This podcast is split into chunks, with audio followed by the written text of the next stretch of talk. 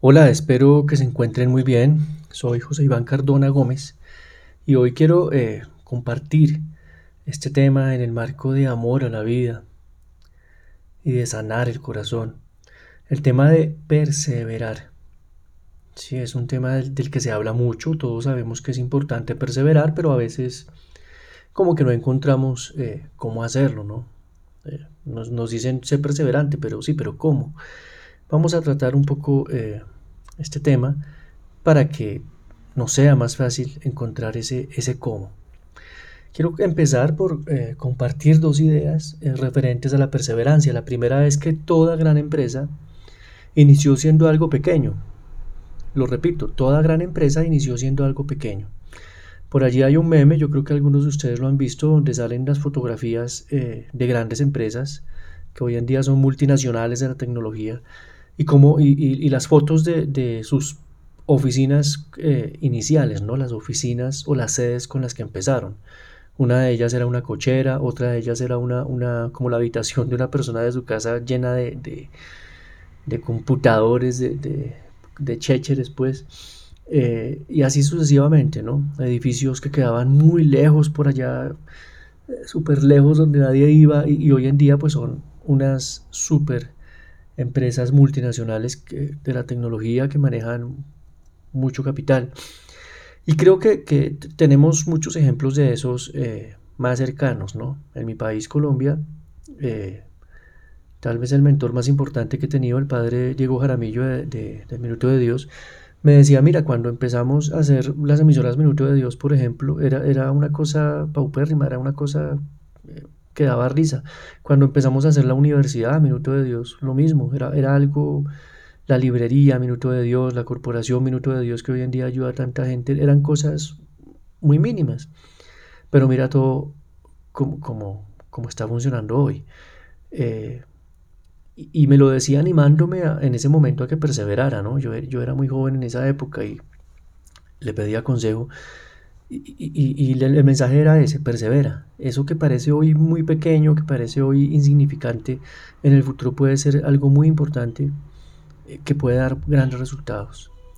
Segunda idea que quiero compartir.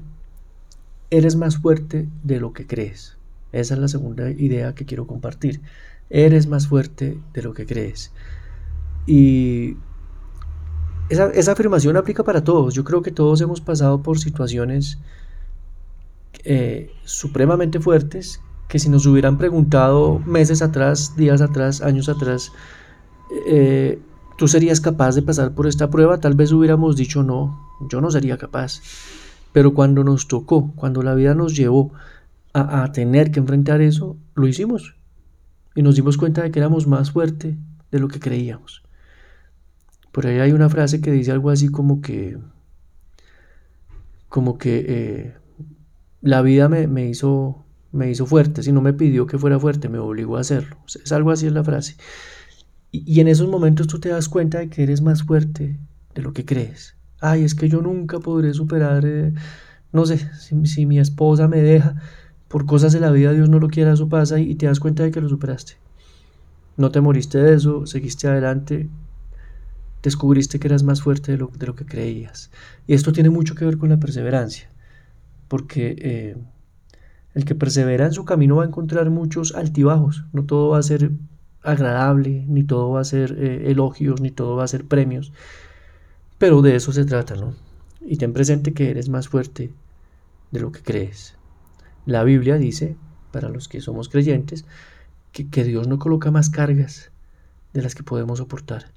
Si hay una carga que, que nos tocó asumir por un momento, por unos años, por unos días, eh, hombre, no es más fuerte de lo que podemos soportar. Si no, no nos la hubieran dado. Eh, entonces, eh, esa historia que les conté de, mi mentor, el padre Diego Jaramillo, a mí me lleva mucho a pensar en que no hay que menospreciar una idea o emprendimiento, ni propia ni ajena, bien, porque a veces sin querer, de pronto sin la intención, alguien nos, nos habla de un emprendimiento, de un sueño, de un propósito y nosotros empezamos con nuestras eh, críticas negativas, con nuestro pesimismo, hasta nos burlamos.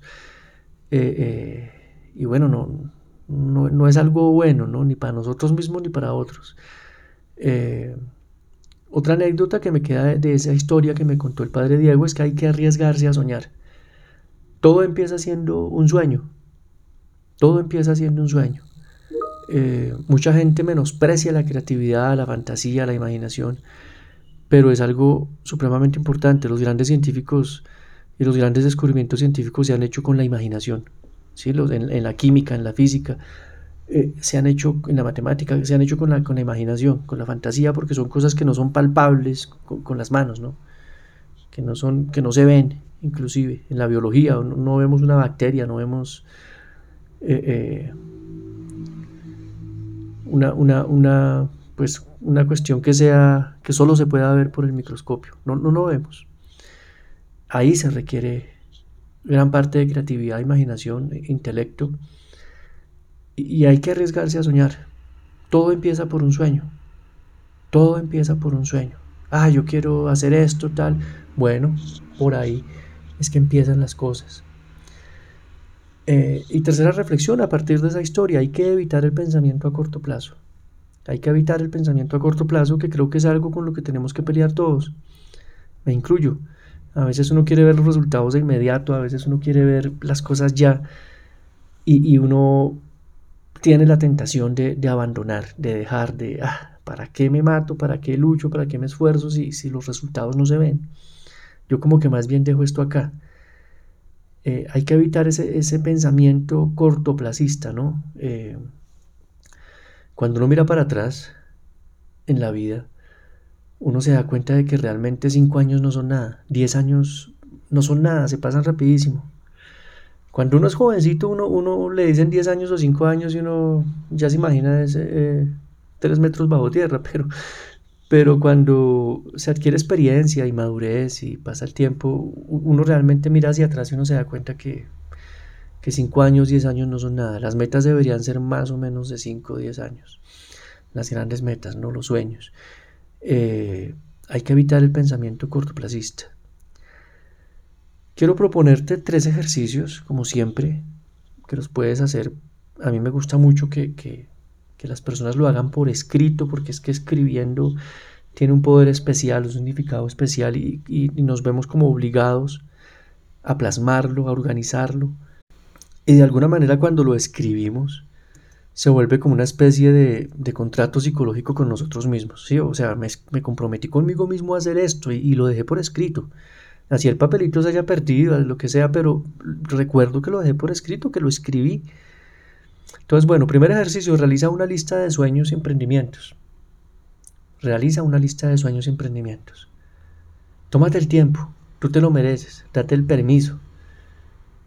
En vez de estarte quejando que la vida no te da, que una cosa, siéntate y haz esa lista de sueños y emprendimientos. Por ahí alguien decía que, que esa lista debe ser mínimo de 20. Y que paradójicamente por allá la número 20 esa es la que es buena. Esa es la que puede, porque es la que ya nos obliga a ser muy creativos, muy recursivos y a no, no pensar lo que todo el mundo piensa, ¿no?